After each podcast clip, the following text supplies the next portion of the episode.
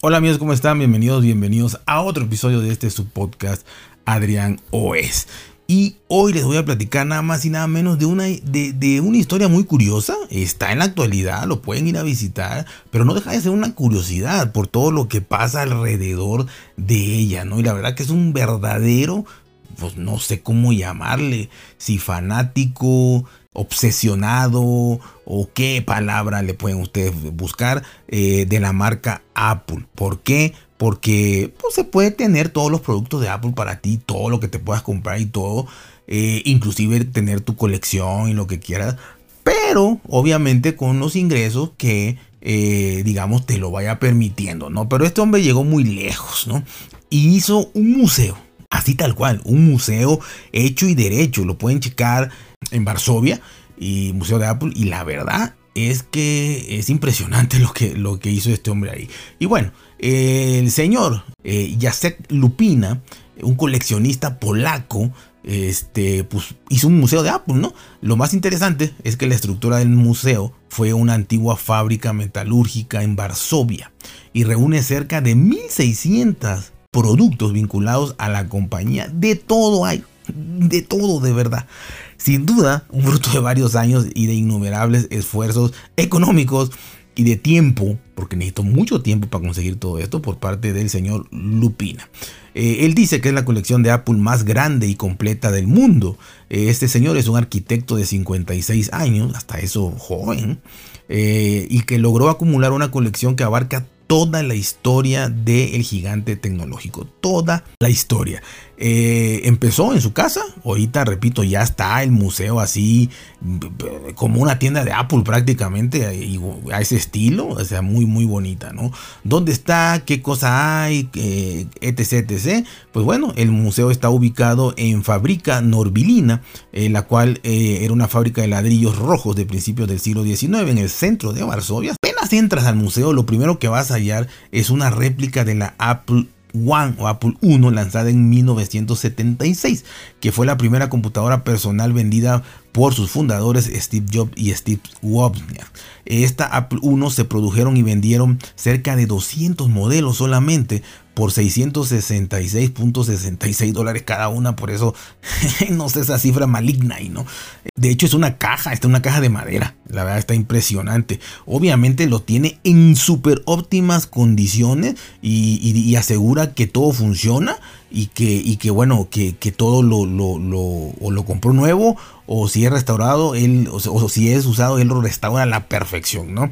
Lupina comentó que su objetivo es que los visitantes puedan ver cómo era el principio, lo primitivo y muy simple que era, ¿no? Esta Apple One y que estaba hecha de madera, la carcasa, la carcasa estaba hecha de madera y pues nada, nada que ver con la tecnología que hay hoy, ¿no? Entonces también quiere que vean ese avance tecnológico que ha tenido la empresa.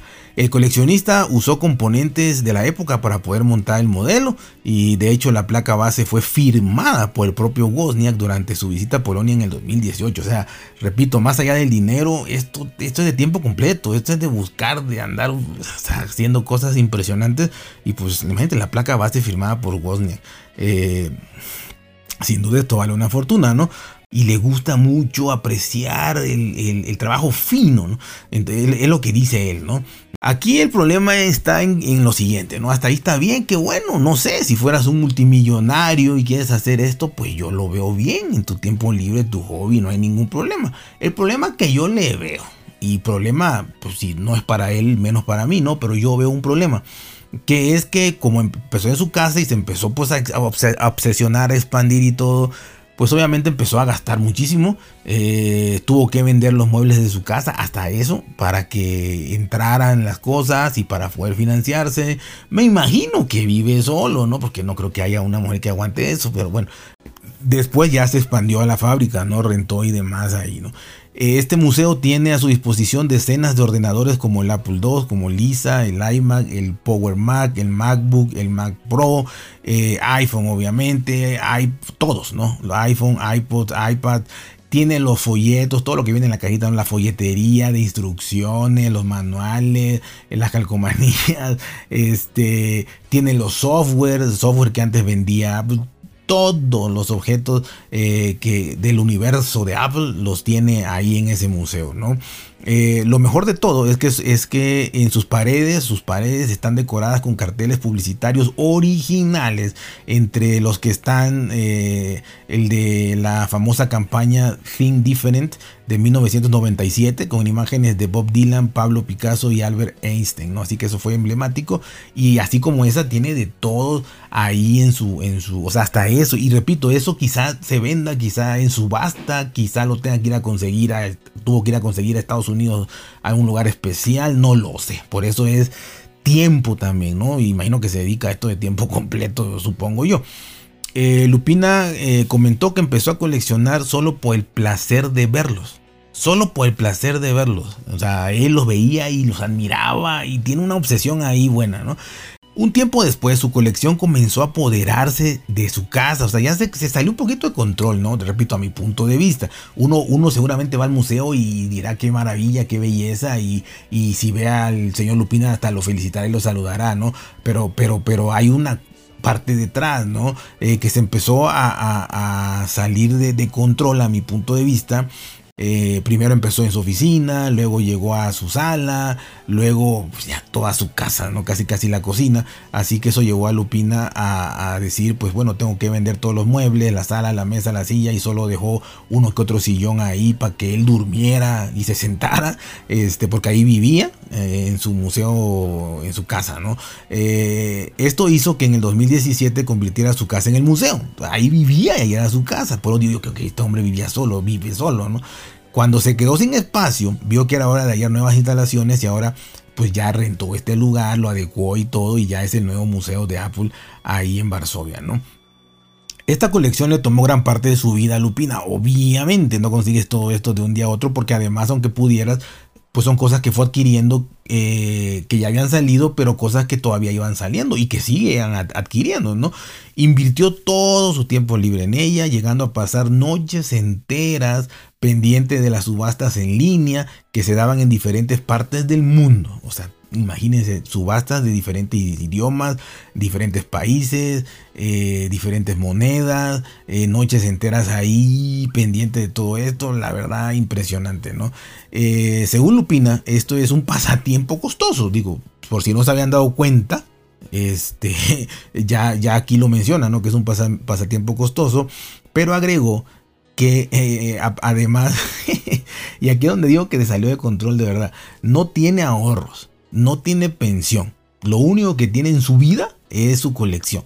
Ve gente entrar todo, todo el día, todos los días, y yo creo que pues es entusiasmo, ¿no? Al fin y al cabo, no, es que esté mal, no está mal, o sea, qué bueno, y, pero bueno, pero también no tener ahorros ni pensión el día que se enferme, pues, pues no sé, seguramente venderá una de sus piezas si es que se logra deshacer de ella y no prefiere morir antes que vender su Apple One, este, pues seguramente con una subasta de esas ya puede ser tratado de cualquier enfermedad, pero bueno, no tiene efectivo nada, ¿no? Y bueno, eh, dice que él espera que los visitantes aprecien todo el esfuerzo de, que ha hecho y sin duda, pues bueno, este, ya está haciendo una de las rutas marcadas este, para un visitante en Varsovia, que es el, este, la, la visita a este museo de Apple, ya empresas turísticas de recorridos por la ciudad y guías de turistas y todo esto ya te mencionan si quieres ir allá o directamente te llevan y, ya te guste Apple o no, pues de todas maneras pues es bonito verlo, ¿no? Eh, yo me imagino, yo me imagino, porque no menciona en ningún lado, solo menciona que está en la ruina prácticamente, digo, tendrá millones de dólares ahí, millones de dólares que puede subastar pero pues es como que tuviera un, bien raíz, ¿no? Que tuviera un edificio. Ahí está, y podrá valer 100 millones de dólares. Pero si lo logra vender, pues ahí está. Si no, pues efectivo no tiene, ¿no? No tiene liquidez. Pero bueno, ahí tiene muchísimo dinero. Eh, y no logro, no, no, no logré encontrar por ningún lado ninguna noticia, ninguna fuente que diga que cobra pero yo supongo que cobra por entrar. Él dice que lo hace, en casi todas las fuentes dice que lo hace por la satisfacción de que la gente lo vea y descubra lo de Apple y el esfuerzo y la belleza y todo. Pero me quiero imaginar que cobra porque yo creo que sí comen, ¿no? Y si no tiene trabajo, si no tiene pensión, si no tiene ningún ingreso, yo creo que sí cobra por entrar para comer, por lo menos, porque no tiene nada más. Pero bueno, ahí está, esa es su pasión, ya para mí es su vida, es su obsesión, es su, ya no es un pasatiempo, ni es un hobby, ni es nada, ya se dedica a eso y si cobra bien, este, yo creo que puede vivir muy bien también, ¿no? Eh, pero dice que no tiene ahorros, lo cual es raro y contradictorio, pero, pero, pero come, ¿no? El muchacho come, así que eh, ahí está, ya saben. Hoy les traigo una, una noticia que realmente se me hace interesante eh, a la vez que obviamente catastrófica por el, por el escenario, ¿no? Y es que estamos hablando o voy a, comentarles un poquito sobre todo esto de las empresas que se están saliendo, se están yendo, están quitando sus inversiones de, de Rusia por, por esta invasión a Ucrania, ¿no? Que ya tiene pasado los tres meses más o menos que, esto, que este conflicto bélico inició, ¿no? Y hemos visto como muchas, muchas empresas, eh, sobre todo estadounidenses y de otras partes del mundo, pero sobre todo estadounidenses, han eh, se han ido, han ido cerrando sus negocios, eh, desapareciéndolos, liquidándolos o haciéndolos más pequeños, despidiendo personal y demás. Y bueno, y obviamente esto también está obviamente llegando a empresas tecnológicas, ¿no? Y en este caso Microsoft eh, comienza ya a cerrar o ya comenzó a cerrar su negocio en Rusia y por lo pronto ha despedido a más de 400 empleados. Microsoft eh, anunció la suspensión de ventas de nuevos productos, en este caso de Xbox, eh, de los nuevos productos. Quiere decir que pues, los anteriores igual sí lo está vendiendo, ¿no? Pero los nuevos productos ya los suspendió y servicios en Rusia a principios de marzo. Ahora la compañía ha comenzado con lo que parece ser el cierre definitivo de su negocio. Eh, Microsoft ha dicho que está reduciendo significativamente su negocio en Rusia, por lo tanto podemos entender que no es total. O sea, que no se van a ir total, ni, totalmente, ni van a desaparecer, ni van a cerrar. Y probablemente me quiero imaginar que va a ser temporal. Eso, eso me lo imagino yo pensando mal, ¿no? Pero bueno, por el momento, pues hace un guiño ahí a que, a que está en contra de todo este conflicto eh, por lo menos, ¿no? Así que en un comunicado, eh, Microsoft dijo que como resultado de los cambios en las perspectivas económicas y el impacto en nuestro negocio en Rusia, hemos tomado la decisión de reducir significativamente nuestras operaciones. Seguiremos cumpliendo con nuestras obligaciones contractuales existentes con los clientes rusos mientras la suspensión de nuevas ventas sea vigente. Repito, este, eh, sin saber lo que este señor iba a decir, pues resulta ser que, como les digo, parece indicar que todo es temporal. Pero bueno, por lo menos pues ya, ya eh, de alguna manera pues sí, sí afecta a mucha gente y por lo menos a los 400 empleados que ya corrieron, ¿no? No digo que esté bien o mal, simplemente estoy señalando el punto, ¿no? Adicionalmente la empresa ha mencionado que trabaja en colaboración con los empleados afectados no obstante, se desconoce la cantidad exacta de personas que laboran en la empresa. O sea, no se sabe si esos 400 pudieran ser pocos o pudieran ser muchísimos comparado eh, con, la cantidad exacta que tienen trabajando para, para ellos allá. Así que no se sabe, pero bueno, 400 pues son 400, ¿no? 400 familias por ahí. Eh, lo dicho por la directora financiera de Microsoft, Amy Hood, a principios de este año, puede darnos una idea que Rusia representa menos del 1% de los ingresos de la empresa. Menos del 1%. Entonces realmente no creo que a Microsoft le, afecte mucho financieramente y yo creo que sí gana en cuanto a pues, los que están contra de esta eh, este ataque ruso, ¿no?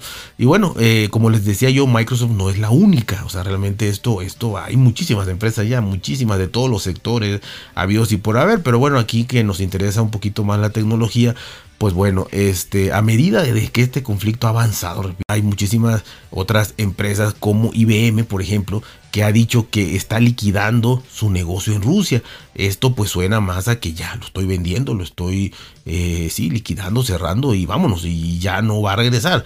Ese es el, el lo que entiendo yo con, el decir que están liquidando su negocio en Rusia, luego que desde el 7 de marzo, cuando anunció la suspensión de sus operaciones, ha mantenido la fuerza eh, laboral ya totalmente sin pago, ¿no? O sea, primero los tenía cuando anunció el 7 de marzo, pues tenía IBM todavía pagándoles a sus empleados, pero ya terminó, o sea, ya este, al, día de hoy ya no les está pagando, o sea, prácticamente ya los despidió, supongo yo, los, los este, finiquitó lo que haya sido necesario, según las leyes rusas, pero pues ya IBM dice que ya está, lo está liquidando, ¿no? Así que pues bueno, esto, esto ya, ya es más, digamos, más tajante, ¿no? Eh, el presidente y CEO de la compañía, Arvind Krishna, señaló en un comunicado, a medida que aumentan las consecuencias de la guerra y crece la incertidumbre sobre sus ramificaciones a largo plazo, hemos tomado la decisión de llevar a cabo una liquidación ordenada del negocio de IBM en Rusia. Así que esto sí suena más contundente.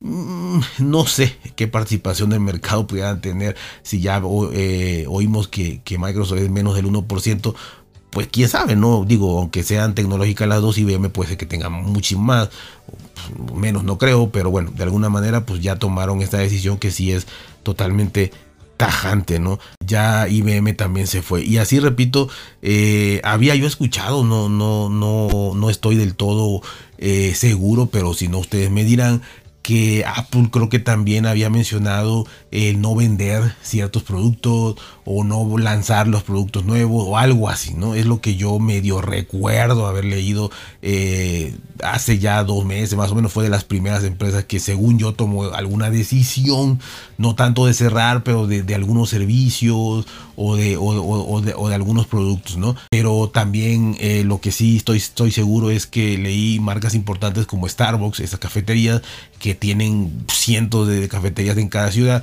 que también estaban cerrando y así les repito muchísimas no McDonald's McDonald's también y bueno la verdad es que es impresionante todo lo que está pasando con este conflicto de, Rusia con, Ucrania.